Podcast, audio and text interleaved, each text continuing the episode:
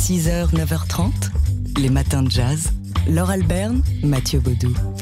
Hier est sorti au cinéma le film Residue, premier film d'un réalisateur qui ne sort pas de nulle part. Merawi Gerima, c'est son nom, et qui est bien le fils de ses parents, cinéastes militants eux-mêmes, avec qui il a grandi dans ce quartier noir de, de Washington, où ils ont ouvert un, un, lieu de rencontre autour de la panafricanité. Alors sa mère, c'est Shirikiana Aina. Déjà à la fin des années 70, elle avait tourné Brick by Brick, film pamphlet euh, dans les rues de Washington, D.C. Euh, je la cite euh, dans son film Capitale de la Nation, résidence du gouvernement fédéral et du président des États-Unis, une capitale édifiée par des esclaves depuis l'avenue même où ils furent vendus. Un film qui montrait les mécanismes de ce qu'alors on n'appelait pas encore la gentrification, mais le displacement. Et son père, cinéaste lui aussi, Haile Gerima, éthiopien, est venu faire ses études aux États-Unis en 1968, proche du mouvement LA Rebellion avant de devenir enseignant à la Harvard Noire, l'université Howard. Alors Merawi Gerima, on l'a compris avec ce premier film dans lequel il met en scène son double de fiction, de retour dans son quartier natal dont la population noire a été progressivement écartée, marche donc dans les pas de ses parents sur un ton tout à fait euh, singulier. Euh, si vous voulez en savoir davantage avant d'aller voir le film au cinéma, vous pouvez lire le reportage sur place aux côtés du cinéaste que nous propose Libération sur son site. Ça s'appelle Merawi Gerima. Alors c'est un jeu de mots à la Libé qui marche mieux à l'écrit qu'à l'oral. Washington, avis de DC. Avis de décès donc et, et le film donc de, Meriwa, de Merawi Gerima s'intitule donc Residue. 6h, 9h30, les matins de jazz. Laure Alberne, Mathieu Baudou.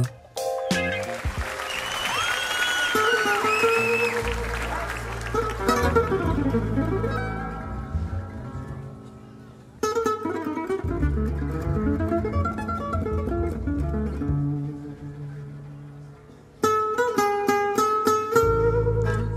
est-ce que vous reconnaissez cette version des yeux noirs? C'est celle du trio Rosenberg autour du guitariste Stockel Rosenberg.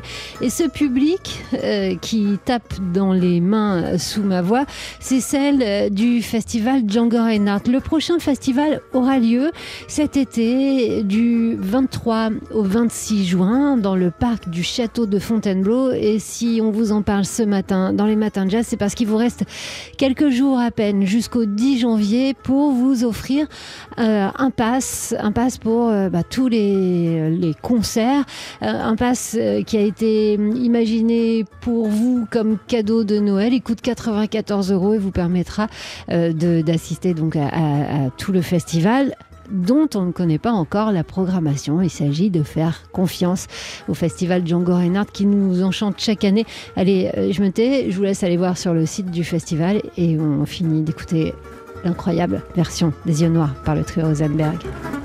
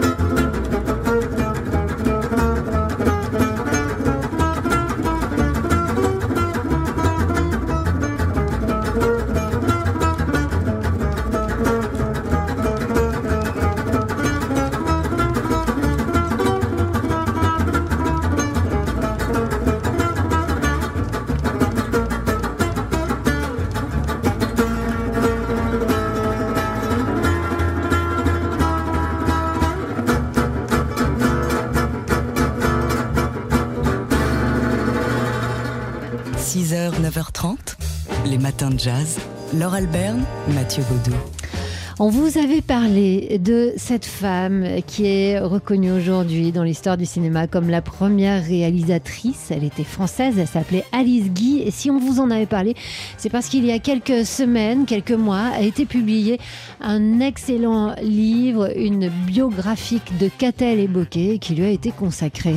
Alice Guy qui fait l'objet euh, d'un documentaire euh, à voir sur Arte réalisé par Valérie Urea et Nathalie euh, Masduro qui retrace donc donc le parcours de cette productrice d'abord et ensuite cinéaste trop longtemps méconnue, mais ça change en ce moment. C'est disponible ce documentaire jusqu'au 5 mars prochain sur euh, le site d'Arte.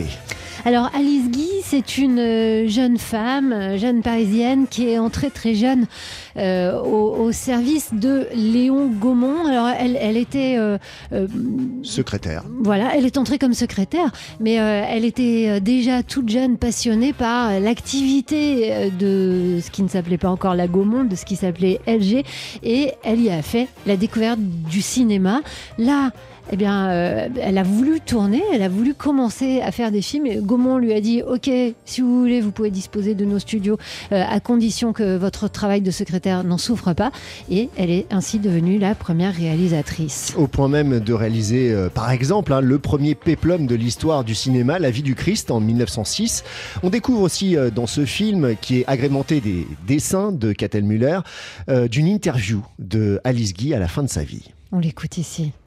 Oh, ils m'ont fait des, des crasses. Les hommes. J'avais un directeur de, des ateliers. Et ça, nous n'étions pas bien ensemble du tout. Une nuit d'hiver, il faisait très froid, c'est vrai. Il a pris tous nos décors faits, les a fait couper pour chauffer. C'est vous dire à quel point. Voilà, Alice Guy euh, qui se souvient dans cette interview, c'est une vieille dame hein, qui a gardé son regard pétillant, qui se souvient de sa carrière. Elle est partie ensuite euh, aux États-Unis où elle est devenue euh, une, immense productrice. Elle a fondé sa société de production aux États-Unis, Solax, qui a produit 500 films. Voilà, donc malheureusement aujourd'hui, il reste plus beaucoup de films d'Alice de, Guy. grâce entre autres à la société Lobster, on a pu en récupérer et, et en rénover quelques-uns. Il y a des extraits de ces films. Enfin voilà voilà, c'est un, documentaire qui est extrêmement euh, bien fait, très pétillant aussi, très joyeux et fascinant autour donc d'Alice Guy. L'inconnu du 7e art, c'est le titre de ce documentaire, Inconnu qui ne l'est plus, à voir donc sur le site d'Arte. Les matins de jazz. De l'œil à l'oreille. Et c'est reparti pour une nouvelle euh, saison de chronique en 2022 avec vous, Fabien Simode, rédacteur en chef du magazine D'Arleuil. L'obélisque de la place de la Concorde à Paris se prépare à passer au Karcher. Alors ce n'est pas une plaisanterie, la société allemande de nettoyage a signé une convention de mécénat avec le ministère de la Culture pour restaurer le monument parisien. Offerte à la France en 1829 par le vice-roi d'Égypte Mehmet Ali, l'obélisque de Luxor est encrassé par la pollution qui rend peu lisible ces hiéroglyphes pourtant rehaussés à la dorure. Alors que l'on se rassure, un Karcher ne prévoit pas de décrasser le monument avec ses nettoyeurs à haute pression, mais d'utiliser la vapeur d'eau le micro-sablage pour rendre à la pierre de granit sa splendeur, comme un gommage euh, que l'on utilise le matin dans la douche, euh, Laure. Euh, c'est pas le premier monument hein, que la société allemande restaure. Non, Karcher a même développé une compétence en la matière à la faveur de plusieurs grands chantiers. C'est elle hein, qui a par exemple nettoyé la cathédrale de Cologne et la porte de Brandebourg à Berlin. En France, elle apporte son expertise dans la restauration de l'escalier en fer à cheval du château de Fontainebleau et dans le nettoyage des sculptures monumentales de l'école des beaux-arts de Paris.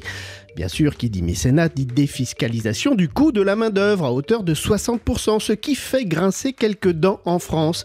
Mais disons-le, hein, ces opérations permettent d'entretenir notre patrimoine quand les finances publiques sont à la diète. Alors ici, en l'occurrence, la restauration de l'obélisque de la Concorde s'inscrit euh, dans le cadre de l'anniversaire de la traduction des hiéroglyphes par Champollion. Tout à fait, tout le monde a entendu parler de Jean-François Champollion. Eh bien, cela fait 200 ans que l'égyptologue français a réussi à déchiffrer les hiéroglyphes égyptiens, c'était en 1822. C'est lui qui d'ailleurs avait convaincu le vice-roi d'Égypte d'offrir à la France l'obélisque de Luxor, hein, plus ancien, euh, plutôt que celui d'Alexandrie.